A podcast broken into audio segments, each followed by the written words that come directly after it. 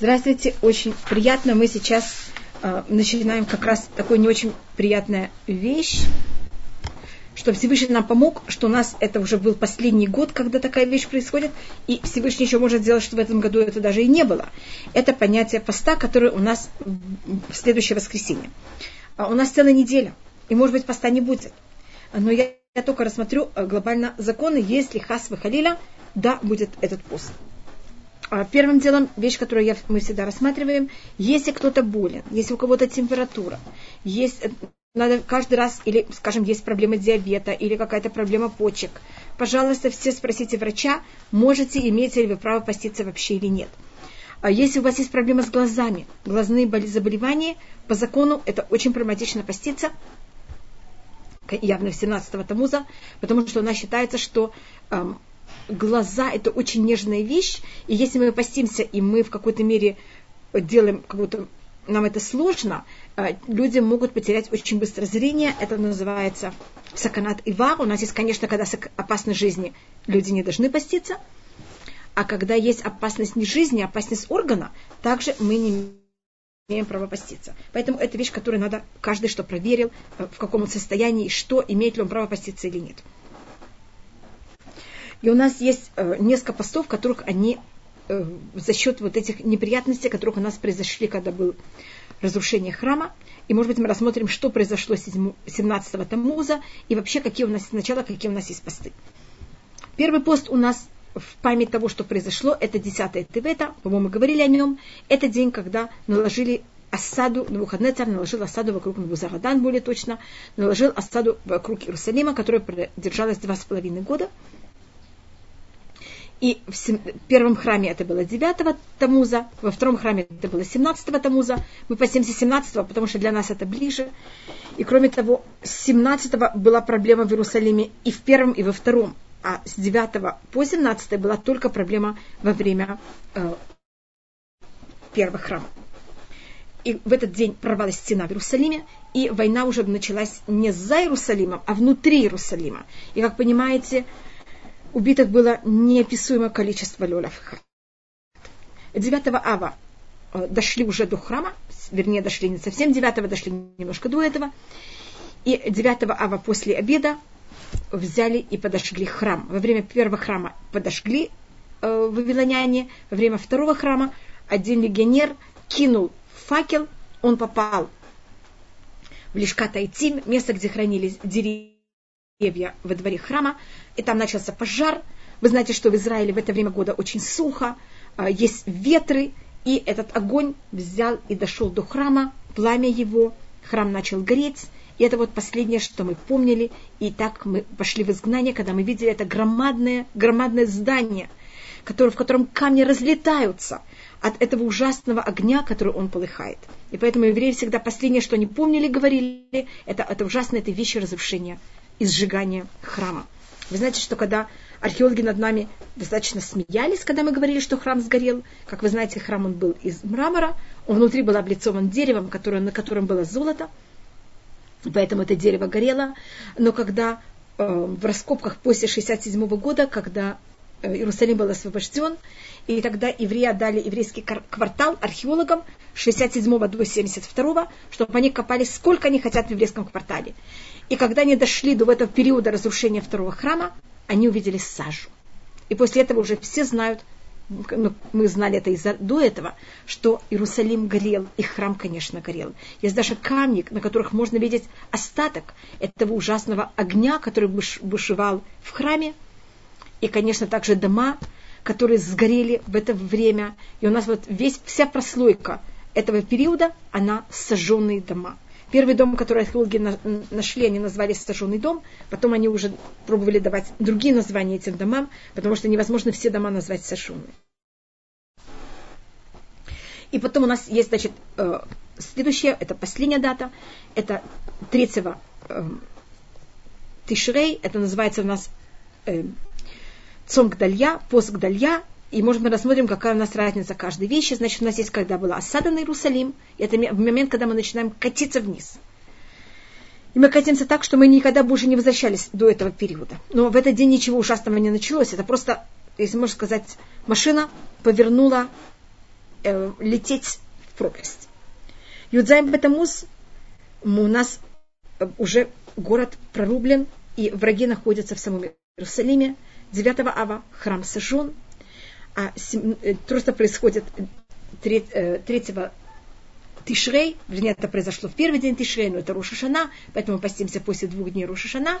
Это когда был убит Гадаля бен Ахикам э, во время, после разрушения первого храма. Его убил еврей, мы в это не войдем, все это неприятные вещи. И тогда все евреи, которые еще остались в Израиле, убегают из Израиля в Египет, и после этого 52 года никакая нога не ступила на землю Израиля. Значит, у нас полное опустошение Израиля.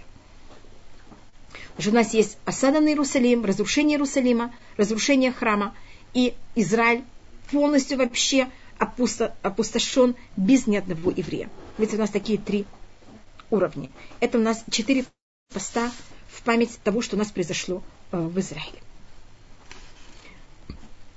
И в эти дни мы обязаны поститься. Как вы знаете, у нас зимой три нехороших дня, летом это у нас считается в семь раз ужаснее, и у нас есть три недели очень тяжелые. У нас это не 21 день, у нас это 22 дня, что-то параллельно, как вы понимаете, 22 буквам алфавита. Если это можно рассмотреть, Всевышний весь мир сотворил с помощью букв, он же сказал, и мир стал. Для того, чтобы говорить, нужно слова, а для того, чтобы были слова, надо буквы.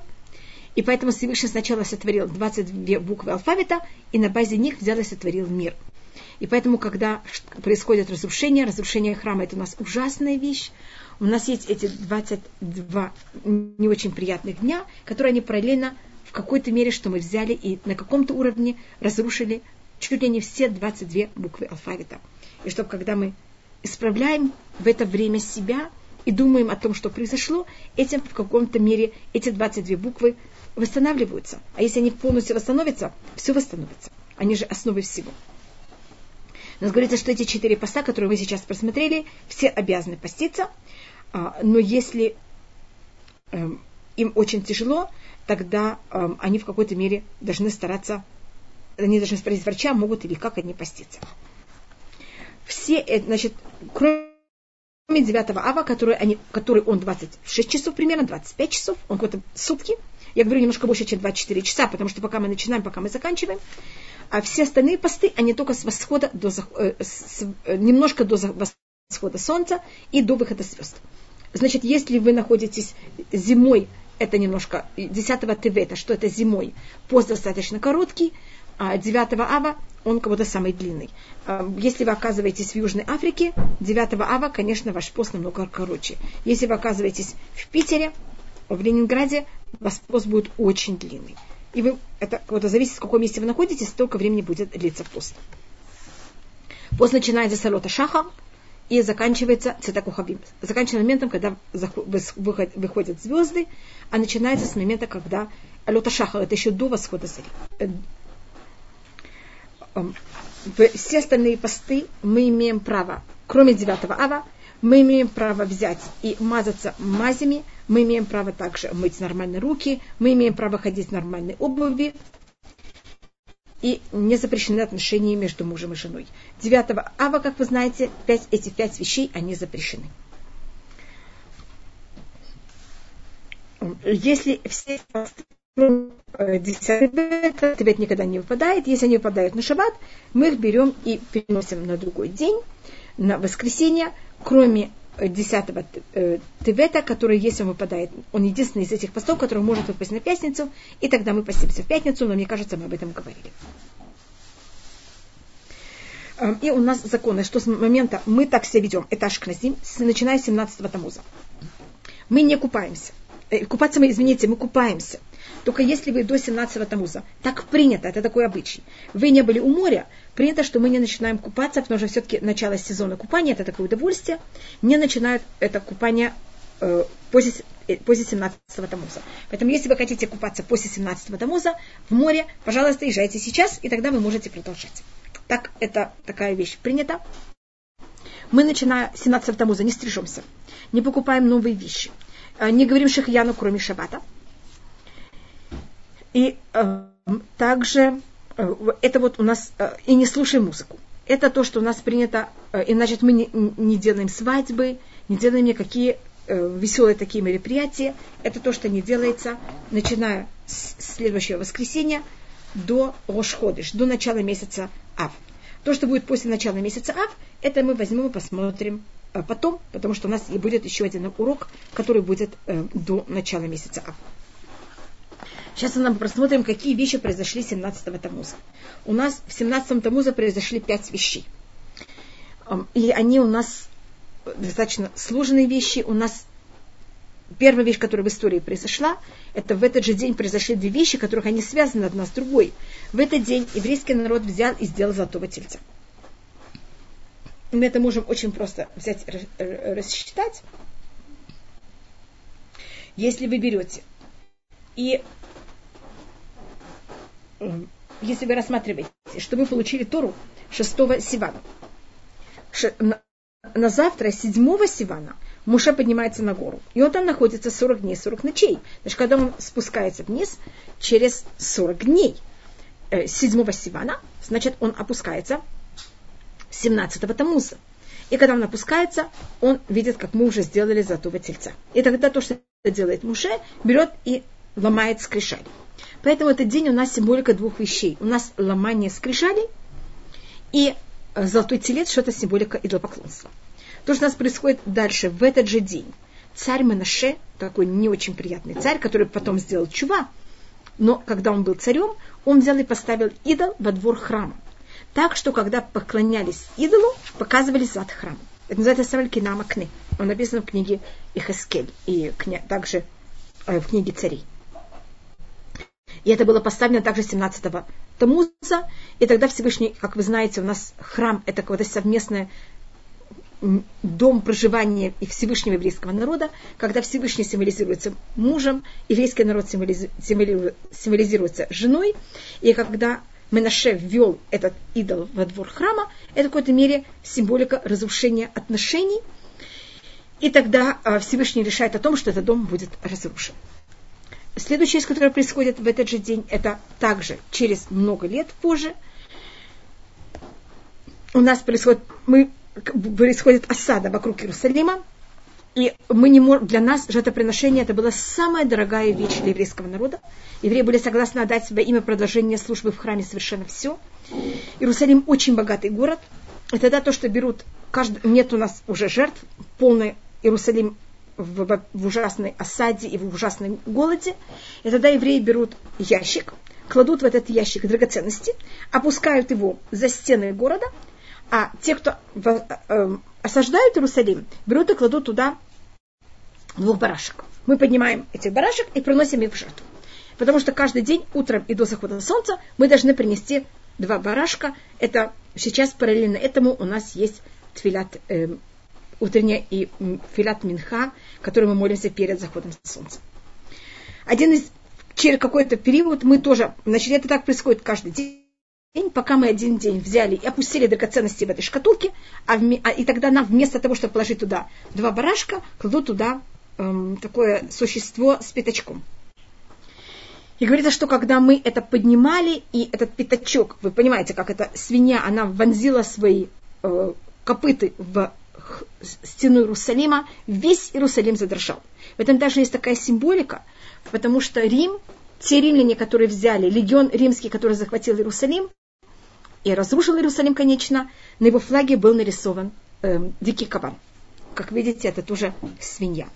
И, конечно, на завтра мы уже никаких драгоценностей не опускали в этой шкатулочке, начиная, и тогда это, был, это произошло на день до 17-го Тамуза, и уже на завтра в 17 Тамуз не было в храме жертвоприношений. Это у нас уже вторая вещь, которая произошла. Э, извините, третья вещь, которая произошла, потому что мы говорили про того, что мы сделали золотого тельца, и были сломаны скрижали в этот день. Это в какой-то мере одно происходит за счет другого. Э, Манаше поставил идол во двор храма, э, прекратилось жертвоприношение – а, апостмус. Это был такой грек, который взял и сжег свиток Торы. Это у нас была такая ужасная вещь, когда не еврей посмел сделать такую вещь. Как вы замечаете, это вещь, которая напоминает разрушение, э, того, что скрижали были сломаны. скрижали, это же, на них было написано 10 заповедей, а тут у нас Туа, на которой тоже есть слова Всевышнего. И последняя вещь, это что в этот день у нас прорублены стены Иерусалима, и враг входит в Иерусалим. Поэтому у нас э, это в какой-то мере тоже повторение э, того, что скрижали были сломаны. Скрижали это тоже они были начертаны на камне. И тут тоже камни сломаны за счет нашего неправильного поведения. То тут мы рассмотрели те вещи, которых у нас происходят 17-го Тамуза. У нас законы 17 Тамуза мы немножко просмотрели – у нас начинается с этого момента начинаются вот эти три не очень приятные недели, что мы, э, какая у нас особая молитва. Значит, главным делом этот день дан нам. Не для того, чтобы мы были более голодные, и за счет этого были более сердиты. Это говорит про Ишаяу. Значит, что когда вы голодный, вы деретесь лучше, вы сердитесь лучше. И это совершенно не цель поста. Цель поста это наоборот помочь тому, у кого нет возможностей, быть более отзывчивы, понять, насколько тяжело голодному. Так поэтому подумать заранее, как мы себя ведем, когда мы постимся. И молитвы, которые... И цель это продумать, мы считаем, что каждое поколение, в котором не построен храм, считается, что в этом поколении он разрушен. Поэтому надо подумать, что такое мы делаем, из-за чего. Сейчас мы не говорим ни о ком другом. Каждый только думает о самом себе. Чем мы можем себя вести немножко лучше именно в тех вопросах, которые относятся к тому, что из-за чего храм был разрушен. Это отношение один к другому. Мы знаем, что второй храм был разрушен за счет злословия, за счет без причины ненависти. И вот если мы можем что-то из этого каждый, каждый себе в чем-то помочь, это чем-то мы уже в какой-то мере э, помогаем э, восстановлению второго, э, третьего храма Безладышем и у нас э, молитва. Значит, утренняя молитва, она точно такая же, как в любой будни. А в молитве, если мы дома, мы ничего не добавляем. Если мы в синагоге, э, тогда добавляет, только кантор добавляет еще одно благословение. А мы в своей молитве ничего такого не добавляем. И у нас после окончания молитвы мы говорим слихот. Мы говорим о Вину Малькейну, слихот и я чтение Торы.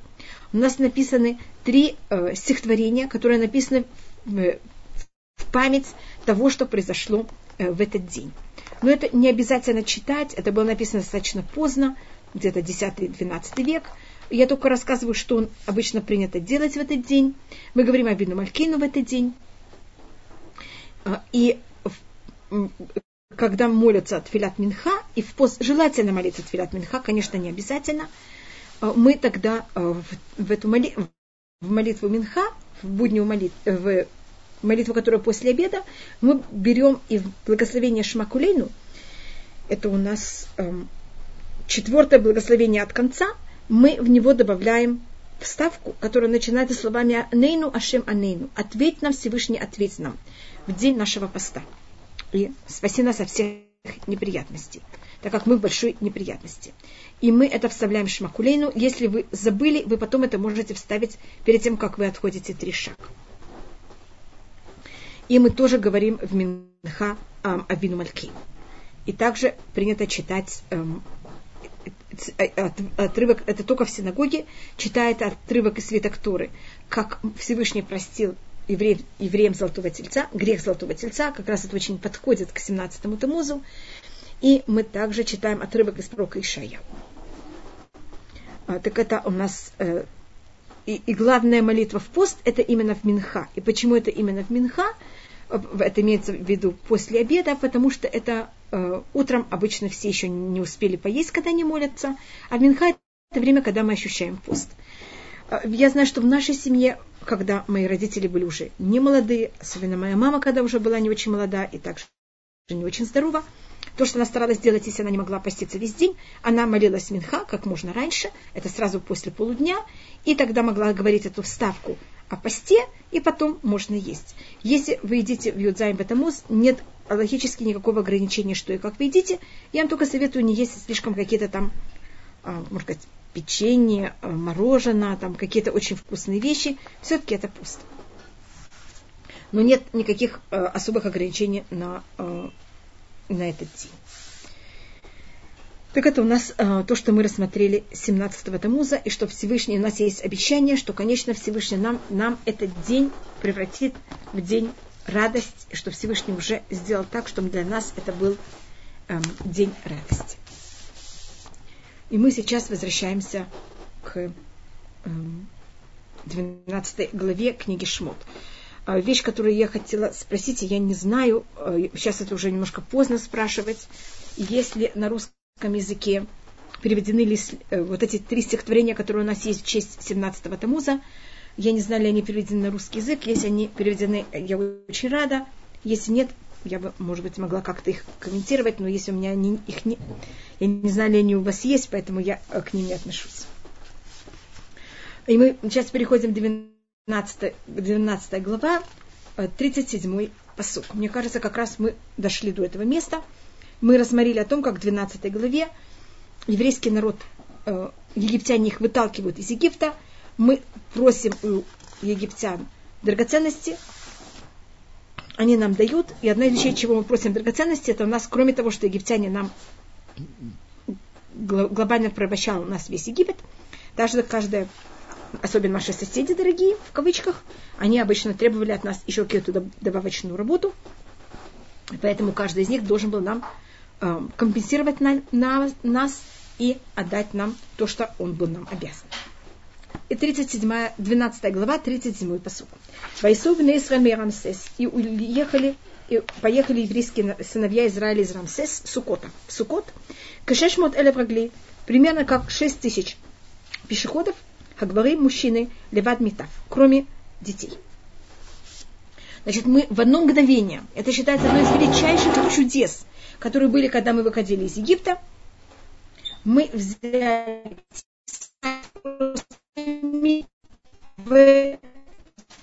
как будто это было очень нас, очень много, и мы, почему тут подчеркивается пешие, значит, мы были без э, колесниц, без лошадей, без ничего.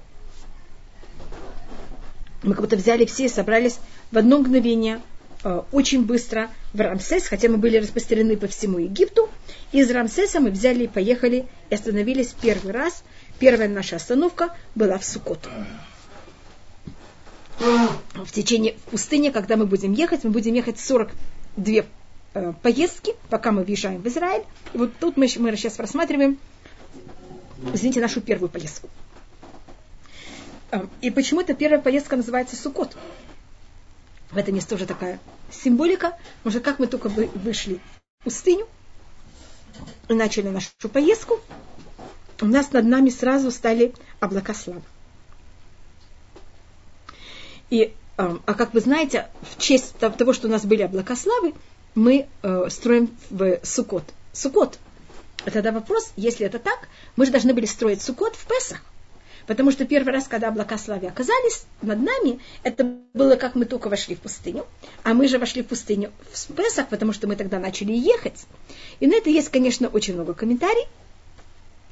Одна из комментариев такая очень простая, потому что в Сукот это, э, вернее, весной, это время, когда все выходят в природу. Если мы тогда будем выходить в природу, никто в этом не увидит ничего особого, потому что все выходят в природу. И а Всевышний поэтому нам сказал, что мы будем брать и строить сукот именно наоборот осенью, когда все из природы возвращаются наоборот домой. А тогда все поймут, что мы это делаем во имя Всевышнего, а не просто потому, что нам так хочется, как всем. И еще одно а, объяснение, потому что когда мы взяли и вышли а, в пустыню, мы знали, что это пустыня, мы знали, что это ужасно. Но сразу были облака славы, и для нас это стало нормой – а потом мы построим сукот, мы без это, может быть, построим, и посмотрим уже в конце книги э, дв, э, Шмот. После того, как как раз это связано, может быть, я рассмотрю немножко, потому что это связано с сегодняшним тем, что мы рассматривали, когда мы сделали золотого тельца 17-го Тамуза, с этого момента облака начали барахлить. Значит, они там себя, они остались, это было чудо. Может, Всевышний мог сказать, если вы э, берете и берете делаете такие ужасные поступки, и делаете золотого тельца, я забираю свои облака славы, и вы сейчас будете жариться под огнем, под солнцем, ужасно в пустыне. Всевышний такого не сделал. Он взял и оставил на облака славы. Но они после золотого тельца не вели себя так правильно. Не были, были не очень приятные. Значит, они нас защищали, но были не такие приятные, как это было до этого. И это было так 17-го Тамуза до, и потом Муше поднимается на гору на 40 дней, потом поднимается на гору еще на 40 дней, это 80 дней, и он спускается 10 Тишрей, что это в Йом-Кипур. И когда Муше спускается в Йом-Кипур, он нам тогда говорит о том, что надо взять и построить переносный храм. И мы тогда начинаем собирать э, драгоценности для построения переносного храма, и мы его начинаем строить 15 дня Тишрей. И тогда облака славы становятся хорошими. И поэтому, начиная с 15 дня э, Тишрей, именно в этот день мы строим Сукот. Потому что мы начинаем, даже более точно не строить Сукот, мы начинаем жить в Сукот. Это у нас начинается всегда праздник Сукот, э, потому что тогда мы намного более оценили облака славы и поняли, насколько они нам нужны и насколько они великолепны. И нас было примерно, э, примерно как 600 тысяч мужчин. И, э, значит, у нас считается, что для того, чтобы еврейский народ, что-то с ним произошло, у нас есть некоторые, если можно так назвать, э, критическая масса. И у нас есть понятие працов, это у нас три праца. У нас есть понятие 12 колен. У нас потом, когда мы сходим в Египет, мы не можем сойти в Египет, пока нас нет 70 людей. И только когда евреев 70 людей, тогда мы можем сойти в Египет, потому что у нас есть достаточно критическая масса, быть против всего мира. Как вы знаете, мы можем тогда сойти в изгнание.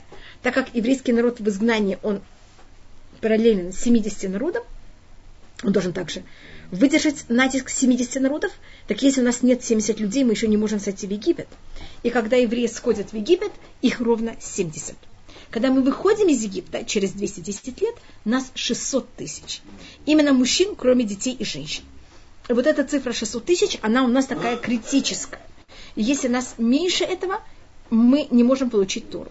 И нас, мы можем получить Тору, когда нас 600 тысяч. Это то, что рассматривается тогда как будто еврейский народ в плане сам, это самая минимальная наша возможность считаться народом. Если нас меньше этого, мы не считаемся народом. В кавычках, я только говорю, это, даже не в кавычках, а в скобках, такую маленькую вещь, это рассматривает Гаунвильна в какой-то мере, он умер в конце 18 века, он на это намекал в какой-то мере.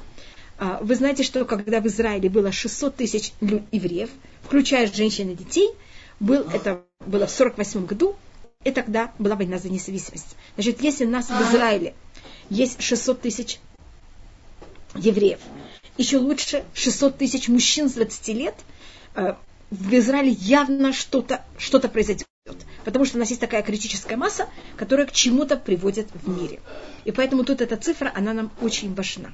То, что говорится примерно, нас было, считается, на один меньше. И 38-й посук. «Вегам эрев рава там, вецону вакару микне кавед меот». И с нами также произошло большое, большое собрание народов, или смесь народов, поднялось вместе с нами также. Мелкорогатый, крупнорогатый скот. Э, очень тяжелый. Немножко очень э, у нас было кого-то очень много людей. И с нами вместе при, пришли также не евреи, которые сейчас решили примкнуть к еврейскому народу. Это такая очень интересная вещь, которая у нас все время происходит в нашей истории и повторяется. И извините, что я только с собой не взяла доску откровения. Извините.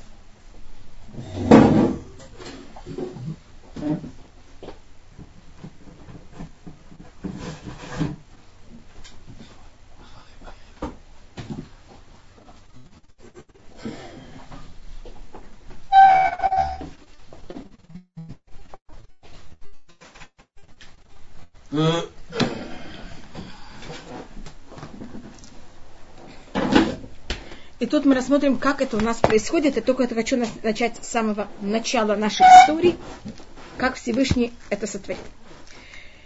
Значит, вы знаете, что у нас сначала было в мире было поделение между добром в одной стороне и злом в другой стороне, и они были совсем никак не перемешаны. И когда, еврейский, когда первый человек сделал и поел от дерева познания зла и добра, этим он взял и смешал внутри себя добро и зло, и во всем мире смешалось добро и зло, и после этого у нас уже нет добра отдельно и зла отдельно. У нас в любом добре есть немножко зла, в любом зле есть немножко добра. И наша цель – это отделить добро от зла и делать то, что правильно, и не делать то, что неправильно. И то, что очень тяжело, это мы никогда не выбираем между добром и злом. Мы, нам кажется всегда, что всюду есть и то, и другое. И мы только выбираем там, где есть больше одного и меньше другого. Я имею в виду больше добра и меньше противоположного.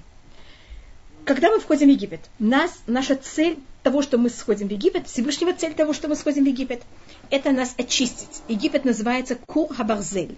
Он называется плавильный котел. Железный э, плавильный котел. Что когда я хочу металл взять и сделать его очень чистым, я его кладу в плавильный котел, и тогда я получаю очень чистое золото. Или там серебро. И это тоже самая цель – очистить еврейский народ. И мы через это после 210 лет, которых нас там неописуемо мучают. И мы когда выходим, мы как будто очень очищены. Поэтому мы выходим очень быстро, чтобы никак не запачкаться. И тогда мы получаем смесь народов, и у нас снова есть смесь. И у нас снова эта работа начинается заново. Потом мы будем в Израиле, у нас будет 70 лет мы будем в изгнании. И тогда, когда мы приходим после 70 лет, снова очищение, потому что было изгнание, потому что мы себя вели не, не, не как правильно, мы снова смешаемся. И сейчас просмотрите, когда мы были, даже я возьму вот этот маленький отрезок времени, который мы были в прошлом Советском Союзе, было очень неприятно, что было записано у вас в паспорте, что вы еврей. Это было унизительно, это было очень тяжело. Были кто выдержали испытания, были кто нет, были кто скрывали от своих детей и от себя, что не евреи, были кто нет. И в какой-то момент это стало вдруг очень уважительно.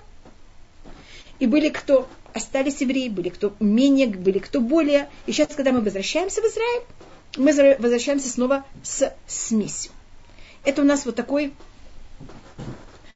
такой в какой-то мере, значит, Всевышний включает эту центрифугу, взять, очистить еврейский народ. И когда он нас очищает, он нас очень сильно очищает. Тогда очень большая часть также, если можно это сравнить, мы женщины, с тем, что мы чистим картошку, мы можем ее чистить так, что мы не только э, в какой-то мере э, кожуру картошки снимаем, но мы пол картошки снимаем. И это вот очень неправильно, тогда очень много хорошего уходит с неправильным. Тогда нам очень жалко эту, эту всю кожуру, надо ее сейчас из нее взять и вынуть ту правильную картошку, которая почему-то оказалась в мусоре. И тогда, когда мы это начинаем вынимать, мы начинаем мусор вынимать тоже. И вот это все у нас начинается заново. И это вот ход нашего э, избавления и заново вот этого круга, который происходит в еврейском народе все время. И только если кто-то любит гематрии, я просто только показываю, что слово эрев, рав, это большое, большое перемешание, и слово даат, что это слово дерево познания зла и добра, это то же самое гематрия. А айн это 70, рейш это 200, бет это 2, рейш это 200, бет это 2, если вы видите, все вместе у вас оказывается 4,74. А если просмотрим дат, дат это 4, айн это 70, а таф это 400, и у вас получается 474. Тут у нас получилось тоже, может быть, я напишу это в другом месте, чтобы это было более красиво. 474.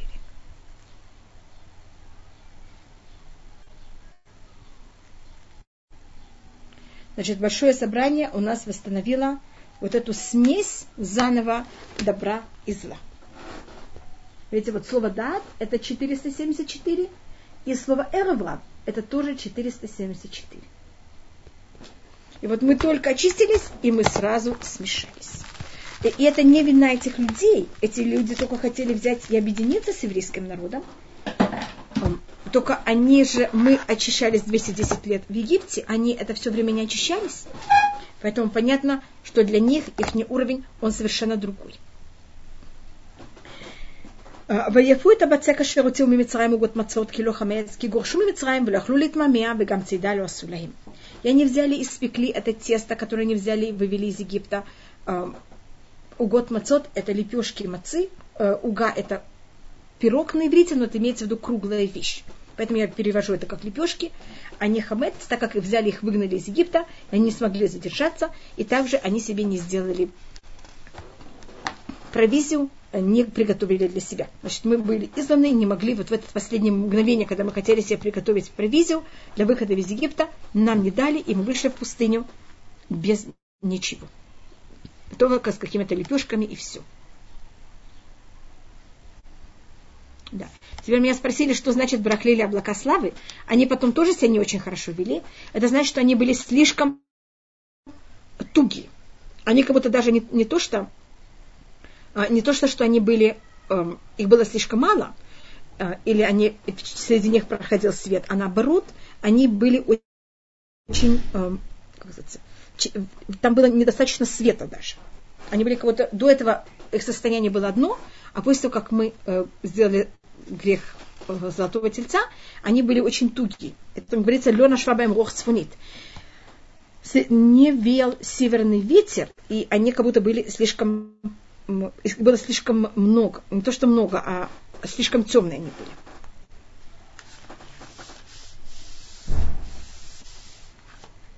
Я вижу, кто-то поднял руку, или кто-то мне что-то пишет. Я попробую почитать еще раз. Да, это то, что я ответила. Почему я не говорю, я просто объясняю, почему я так говорю, не говорю что-то более явное, потому что у нас говорится в книге Нахимья, э, там подчеркивается, что хотя евреи взяли и сделали золотого тельца, все равно Всевышний к ним относился милостливо и не отобрал у них облака славы. Но все-таки что-то произошло с облаками славы, и поэтому э, я это в какой-то мере рассматриваю. И сейчас у нас сороковой посук, очень известный посук. У нас каждый посук, конечно, очень известный. У Мушав на Исраэля шарешву Мицраим, шлушим шана варбамот шана. И э, время, когда а, обитали или осели евреи, сыновья Израиля, которые они сидели или обитали в Египте, 30, 430 лет.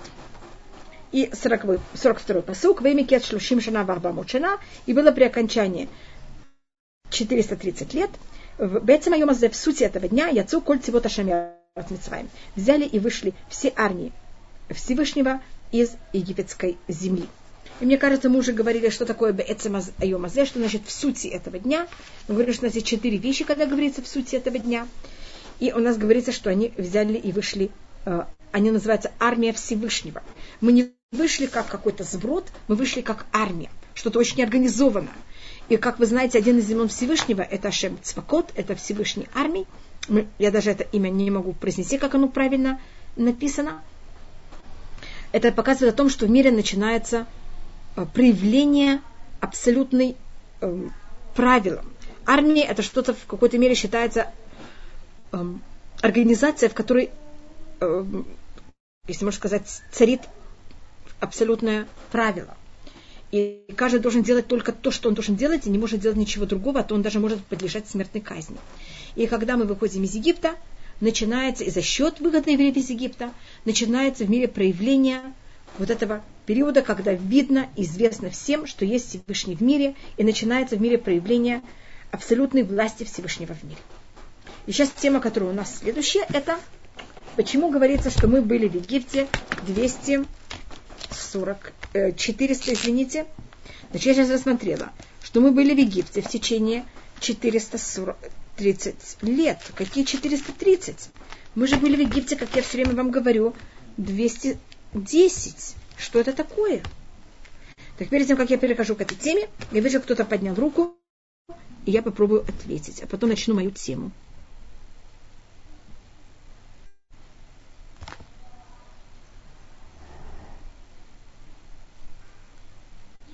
Значит, меня спрашивают, извините, это Анна Битман спрашивает, можно ли посещать бассейн в это время, можно посещать бассейн пока до начала, если вы ашкнезия, конечно, до начала э, Рошходыш Ав, до начала месяца Ава, только если вы уже начали посещать бассейн в этот сезон.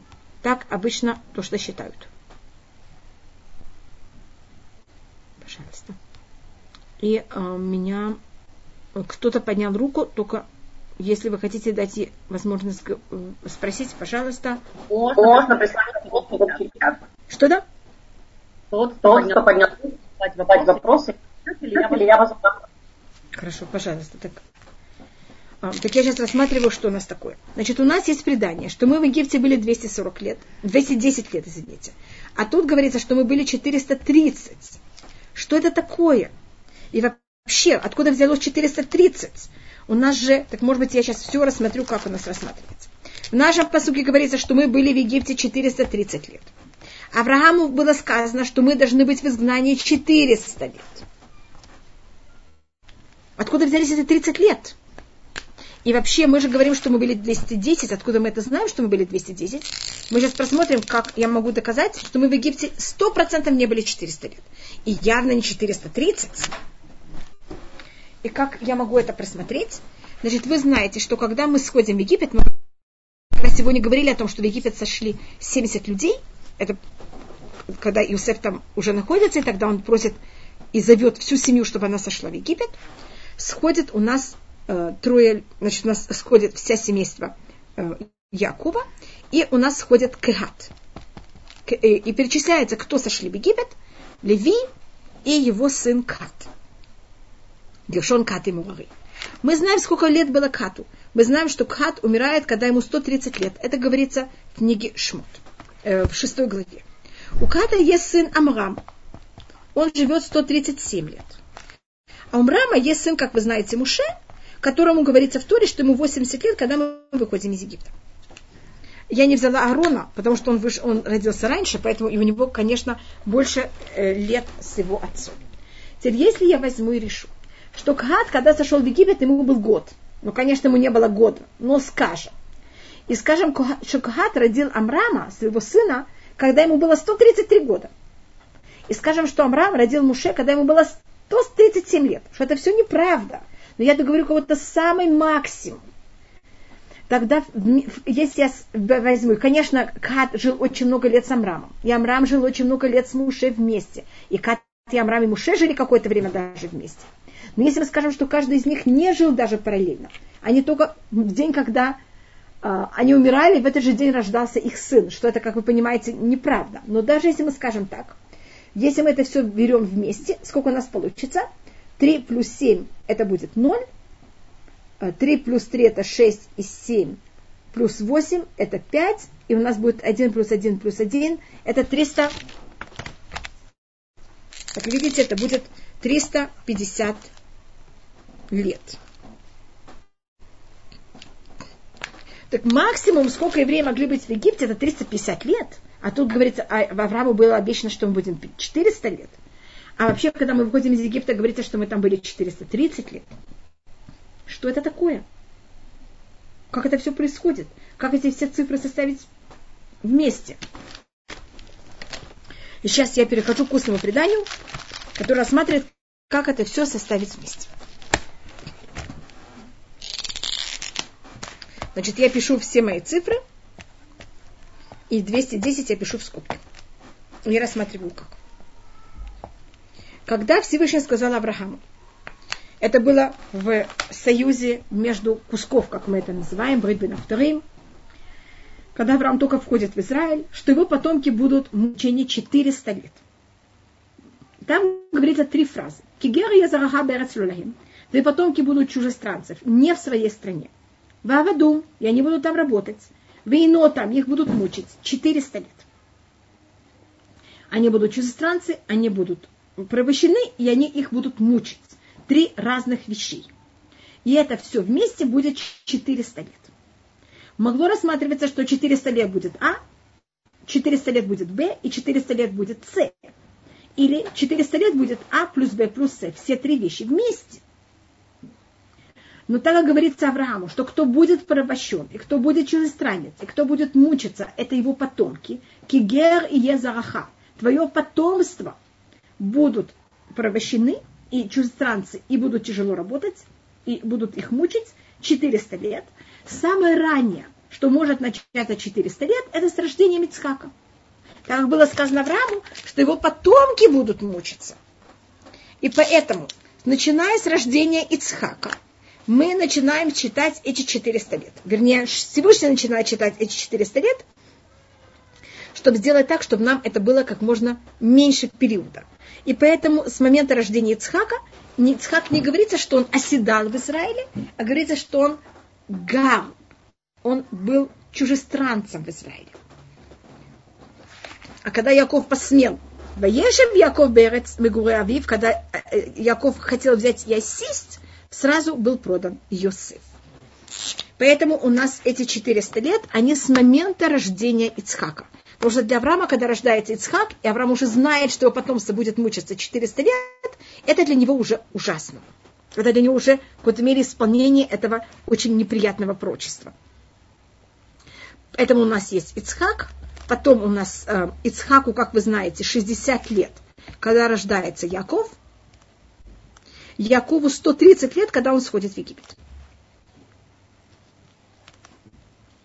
60 плюс 130 у нас будет 190. И поэтому у нас рассматривается, что 190 э, лет мы находимся в Израиле, и потом еще 210 мы находимся в Египте, и это вместе 400 эм, лет. Но 400 лет мы не были в Египте. 400 лет мы были, а видите, как они у нас делятся. 190 мы еще в Израиле, 210. Из этих 210, часть этих 210 мы были очень уважаемые люди в Египте, часть из них мы были порабощены, и последнюю только часть, это было последние 86 лет, мы не только были чужестранцы, мы не только были там порабощены, нас там, там ужасно мучили. Это был период, когда кидали младенцев в воду, когда над нами издевались до ужаса. И это у нас есть предание, что это было последние 86 лет.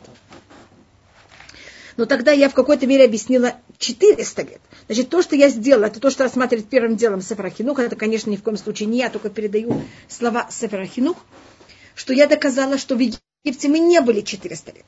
Потому что если даже мы возьмем а, там, те, кто сошли в Египет, жизнь, всю жизнь Ката, который сошел в Египет, жизнь его сына Амрама и жизнь Муше, который выходит из Египта, сложу все их не, э, годы, это тоже будет меньше, чем 400. Поэтому явно мы в Египте не были 400 лет, мы там были только 210. Я только показала, откуда берется эта цифра 210. И она, конечно, имеет, имеет очень много символик, что именно эта цифра имеет в виду и какая ее символика. Но откуда у меня взялось 430? 400 я еще как-то еле-еле объяснила, а 430 это уже вообще кажется нам невозможным.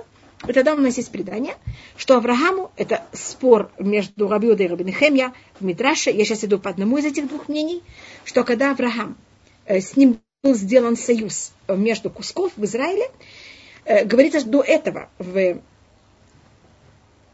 у нас, когда начинается 12 глава книги Берешит, она начинается с того, что Аврааму было 75 лет, когда он взял и вышел из Харана и вошел в Израиль. А в 15 главе у нас союз между кусков. И по, обе, э, по одному из мнений Мидраша, Всевышний сначала, пять лет до того, как Всевышний сказал Аврааму взять и уйти из Харана и прийти в Израиль, пять лет до этого Авраам уже был в Израиле. И тогда Всевышний с ним сделал союз между кусков. Потом Авраам возвратился в Харан. И когда Всевышний потом еще раз говорит, возьми и пойди, куда я тебе скажу, Авраам понимает, что должно быть, и может быть, это в то же самое место, где он уже был, где он уже получил прочество, и он тогда туда же идет. И когда был у Авраама союз между кусков, Авраам был, на, это было 30 лет до того, как он потом 30 лет до того, как рождается Ицхак. И это 5 лет до того, как он второй раз идет в Израиль. Поэтому, если мы хотим рассматривать хронологию, по этому мнению, 15 глава, она до 12. И тогда мы должны рассматривать книгу Брещит, что не всюду сохраняется хронология в книге Брещит. И тогда, когда мы выходим из Египта, рассматривается с первого момента, как мы, Авраам, когда он знает, что его потомки будут мучиться в Египте, вообще там не говорится в Египте, но будут мучиться, Авраам это уже ужасно и отвратительно. И поэтому, когда мы выходим из Египта, берется с первого момента наших переживаний о том, что мы будем мучиться, до последнего момента, когда мы выходим. Всевышний говорит, берет в счет все муки еврейского народа. С момента, как Аврааму было сказано, что его потомки будут мучиться, до момента, когда мы оттуда выходим. Авраам знал, что мы будем мучиться в Египте, и что этот союз был сделан с Авраамом 30 лет до рождения Ицхака, когда Аврааму было 70 лет. Как вы знаете, Ицхак рождается, когда ему 100 лет. Поэтому это было 30 лет до рождения Ицхака, а 400 лет, которых мы находим, которые нам обещаны быть в Египте или мучиться, это говорится Аврааму и его потомки. Поэтому это было на 30 лет до этого. И поэтому, когда мы говорим о 430 лет, это с момента пророчества Аврааму, что потомки будут мучиться, пока мы оттуда выходим. Теперь какая символика этой цифры 430. У нас каждая цифра имеет символику. Я уже говорила о том, что самый ужасный период, который мы были в Египте, это было 86 лет. И мы, может быть, рассмотрим, что значит 86. это имя Всевышнего, которое символизирует суд. Я извиняюсь, я не могу написать имя Всевышнего, я его не смогу стереть. Поэтому я его написала наполовину. Вернее, я его написала, только одну букву я не написала. Значит, если вы видите, я тут написала имя... Ой, извините, тут у меня 40 стерлось.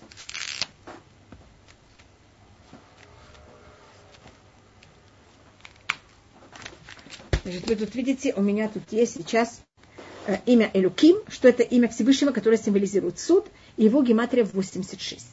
Всюду, где вы встречаете эту цифру, ее символика – это суд. Значит, 1 плюс 30 – это 31, плюс 5 – это 36, плюс 10 – это 46, плюс 40 – это 86. И это тот период ужасный, который мы пережили в Египте, в котором нас мучили, кидали младенца в воду и все остальное. Если возьмете 86, помножьте на 5, что у вас получится? Я думаю, что вы все заметили, получается 430. Значит, это в какой-то мере когда мы кого-то хотим показать, что мы его хотим наказать, максимум, что мы, не то что максимум, когда мы показываем символику наказания, это вот такой кулак. А в кулаке, как вы знаете, есть пять пальцев. Так Всевышний, когда мы были в Египте, какого-то вот все муки, которые мы были, с момента, как Авраам узнает о том, что его потомки будут мучиться в Египте, пока мы оттуда выходим, это у нас уровень суда Всевышнего помножен на пять. И это у нас 86 э, помножить на 5 нам дает вот эту интересную цифру 430. Э, И у нас символически тоже рассматривается, это говорится в книге Даниэль, кто хочет, может посмотреть, почти в самом конце книги Даниэль, что э, выход из нашего конечного сейчас изгнания будет через 1200 э, 1000, извините, элеф, 1290. 1290 это, э, это 430 помножить на 3. Это как будто бы э, символика тоже вот нашего последнего изгнания. Как видите, у нас вот этот шаг 430 или 86, 86 помножен, помножить, зависит на какие цифры и как, это у нас всегда а, символика наших неприятностей и мук, и что Всевышний уже просчитал как-то, чтобы эти 1290 лет уже у нас закончились, и мы перешли уже совершенно в другое время и в другое э, измерение. И то, что говорится, время кеш шлушим шана вабамучана, и было в конце 430, 430 лет, вы и было в сути этого дня, яцу кольцы вот Ашем мы взяли и вышли из э, армии Всевышнего мы вышли из страны Египта. Что это значит в сути этого дня? Это произошло, Всевышний сделал союз с Авраамом. Союз между кусков, он был сделан именно в первый день, в 15-й день Исана. Ицхак рождается через 30 лет, тоже в 15-й день Исана, и мы выходим в 15-й день Исана. Значит, поэтому это в сути этого дня. Это происходит все именно в тот же самый день. И, как вы знаете, когда кого-то вот в этот день Всевышний кого-то дожидается этого дня и сразу нас берет и выводит.